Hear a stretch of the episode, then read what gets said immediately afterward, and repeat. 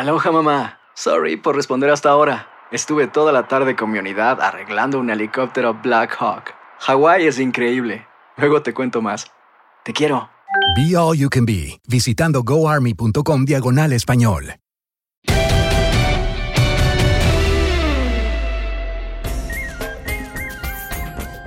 Bienvenidos a un nuevo capítulo de Amigos, Henry, José Bicentenario y su servidor. Y sí, sí, Henry aceptó. Henry aceptó el tema, el fútbol olímpico.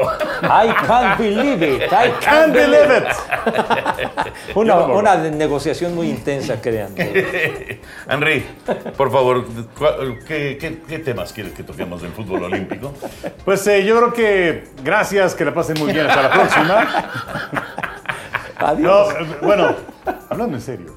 Pero bueno, sí, eh, en la época que seguía mucho el fútbol, y estoy hablando de los 70, sí recuerdo perfectamente eh, aquella época eh, en donde aparecía una Polonia, que además eran los mismos los que jugaban los Olímpicos y el Mundial de Fútbol, pues por ser un país detrás de la cortina de hierro, y entonces eh, profesionales.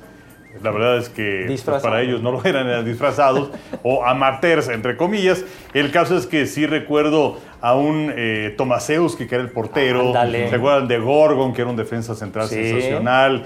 Deina, que era un gran mediocampista. Lato. eh, en fin, era, era un equipo muy, muy importante aquel de, de Polonia. Y bueno, de la selección mexicana de fútbol que en los Olímpicos del 68 When you buy a new house, you might say, Shut the front door. Winning! No, seriously. Shut the front door. We own this house now. But you actually need to say, Like a good neighbor, State Farm is there. That's right. The local State Farm agent is there to help you choose the coverage you need. Welcome to my crib. no one says that anymore, but I don't care. So just remember, like a good neighbor, State Farm is there. State Farm, Bloomington, Illinois. pues llegaron a disputar el partido por el tercer lugar en contra de Japón. Y adiós, que nos quedamos con las manos vacías porque los japoneses se Ya el no te acuerdes de Kamamoto, mijo. Kamamoto metió los dos goles. Pero fíjate qué interesante porque justo esa selección del 68, ahí sí llevamos profesionales. México llevó profesionales. Fue la única vez, hasta ya muchos años después, pero la única vez que México llevó profesionales. Y en todos los demás, eh, alrededor de esa época del 68, Pepillo, eran, eran amateurs. Sí, claro. Y bueno, Hugo Sánchez y bueno, toda la, Bueno, ¿se acuerdan del la equipo de- camada, de ¿no? La Rosa, Ajá. Rangel? Sí. eh, era, era un equipo muy interesante. Muy buen equipo, pero en ese momento eran jugadores amateurs. Eh, aquel equipo de, de México que, que comparte la medalla de oro en los Panamericanos del 75, ¿no? Con, Sí. con Brasil. ¿no? Sí. Que casualmente se fue la luz. Casualmente dijeron, se va la luz, ¿qué hacemos? Medalla de oro para los dos.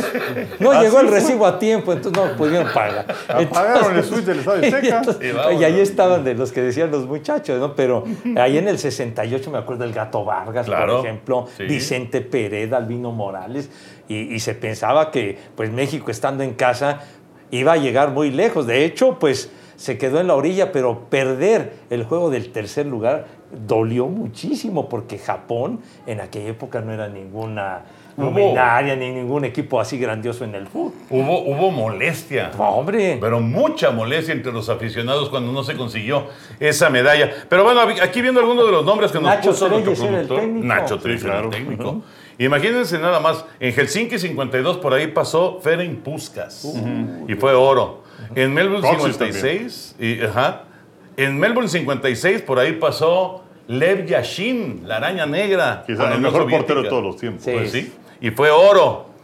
Gregor Zlato, de los polacos que recordabas, del 76, medalla de plata. Antes, antes de que pase a Los Ángeles 84, Ajá. si no me equivoco, como dicen por ahí, si no mal me equivoco, para Moscú 80, no es cuando México mandó a la eliminatoria a la Unión de Curtidores y que se armó también un relajo profesionales y tarjeta roja, vas para afuera. Se arma- Sí. armaron un equipo Sí. con el Unión de Curtidos. Exactamente, entonces fue un antecedente del cachirulazo que vendría después, ¿no? Que también fue de Juegos Olímpicos. Eh, eh, fíjate que no sé. ¿Fue de Juegos Olímpicos o fue de, o fue de un Mundial Juvenil? Bueno, de fue. Mundial Juvenil. Mundial Juvenil, ¿no? Y era, fue, fue O sea, la fuente era la Federación Mexicana de Fútbol Sí, con el anuario que No, sacaron. no, no, Sí, no, increíble. No, y además México Increíble. quedó fuera del Mundial de italiano, güey. Exacto, Sí, pero, ya habían dicho, ¿saben qué? Bueno, ya una sanción de dos años, ya no hay bronca. Y en eso dijeron, no, pues vamos a arreglarlo. Y pues, ¿cuál? Salió peor. Fueron a reclamar. Sí, Fueron bueno. a reclamar a FIFA. y exactamente. entonces dijeron, ah, sí, van a venir a fregar, pues, ahora suspendidos de todo. De Y todo, sí. tómala. Pero bueno, eh, otro- otras figuras, Dunga, Romario, Uh. Jürgen Klinsmann, Pep Guardiola fue oro en el 92. Sí. Que, que, por cierto, déjame decirte una, Wow. una cosa, una anécdota olímpica. El único partido de fútbol que me ha tocado transmitir fue ese, ¿Ese? el de la medalla de oro de España, en donde Beto Murrieta narraba Ajá. Y yo trataba de hablar lo menos posible. Eh, y ya para el segundo tiempo, ya, ya, yo me fui, ya fui a narrar la final del equipo de, de ensueño, el Dream Team. Ah, a ok. Bueno, pues es un buen recuerdo, Henry. claro. Este, Conocí el No Camp. Fíjate, también es- estuvieron en Juegos Olímpicos Hernán Crespo, Simeone, Diego. este, Samuel Eto'o, el Bambam Zamorano, Xavi, Landon Donovan, eh, Carlos Tevez, Pepe Cardoso, Lionel Messi, Riquelme, Ronaldinho, Neymar y llegamos al 2012. Ándale. Llegamos al 2002. La medalla de oro con, con Maciel, ¿no? Con que los, los goles en la final contra, contra Brasil. Claro. Que Oribe Peralta. Oribe Peralta, qué bárbaro, qué cosa. Y sobre todo que México ganara con, con el flaco Tena de técnico. ¿no? Exactamente, y además en la cancha sagrada, en el pasto sagrado en Wembley, consiguiendo ese, ese triunfo que Henry también nos tendría que platicar cómo se dio esa circunstancia especial para la cobertura de ese día de eh, los Juegos Olímpicos. ¿no? Pues es que todo se echó a perder. Pues Porque, sí, sí, sí. porque ese día competía María Espinosa. Exactamente. Y entonces, no, bueno, o sea, ok, ganaste, qué padre, festéjalo, ya, bye. Pero no, o sea, el partido se, reci- se- se repitió 76 veces. Y, este, y entonces, la verdad es que la cobertura de María Espinosa, que venía a ganar oro en los Olímpicos de Beijing y que también iba a ganar presea en los Juegos Olímpicos de Londres, bueno, pues pasó un poquito de noche, y qué decir también de sus peleas. Pero bueno, este, pues, eh, la verdad es que el recuerdo que yo tengo de- del oro de México en el fútbol es por María Espinosa y cómo se le dio una torre. Oye, es que esa vez, esa vez, ese sábado, ese sábado, abrimos la transmisión a las 6 de la mañana, que era lo que, lo que se acostumbró durante los Juegos. A las 6 comenzábamos las transmisiones y en esa ocasión fue con, con una competencia de atletismo, creo que fue un maratón o algo por el estilo, que a mí, que a mí me tocó transmitirlo. Con, Porque ya era el último fin de Sí, semana. de los era, era el, día, el, día, el penúltimo día, el penúltimo día de, de los Juegos Olímpicos ese sábado.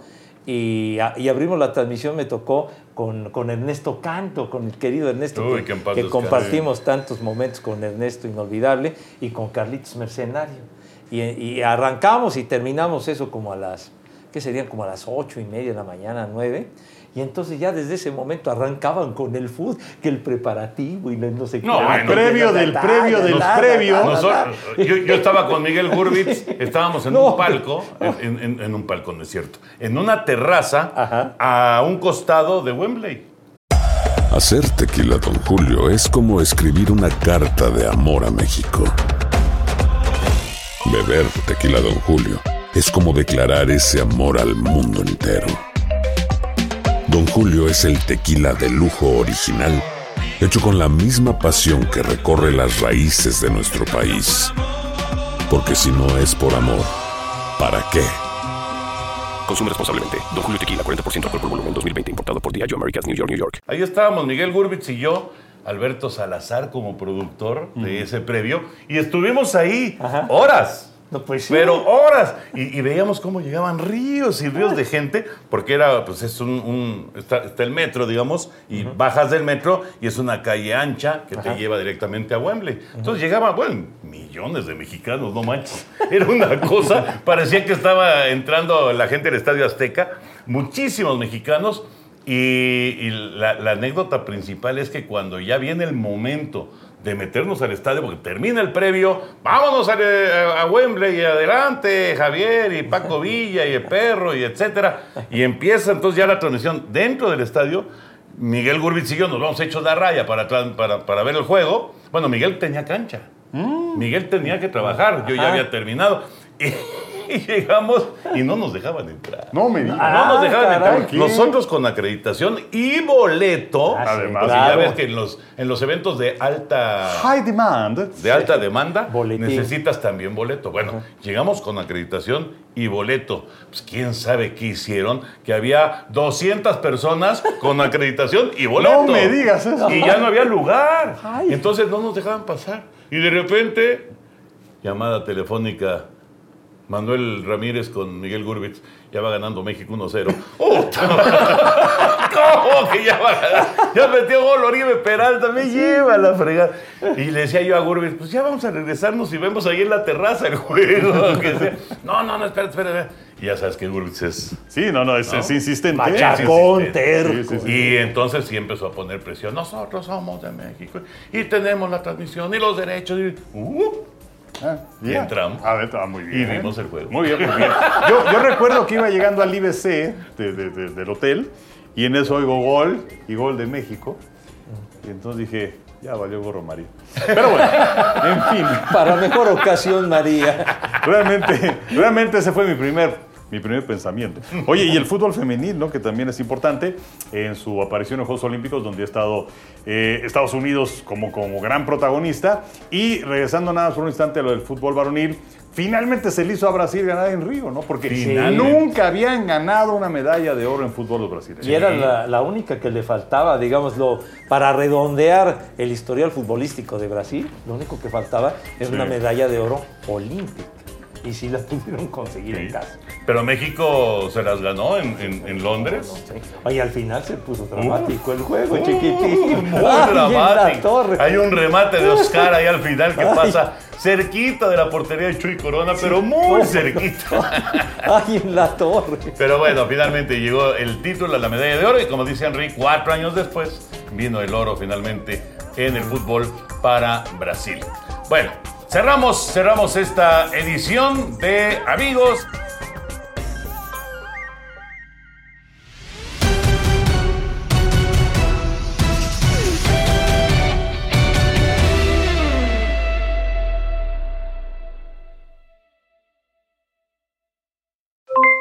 Aloha mamá, ¿dónde andas?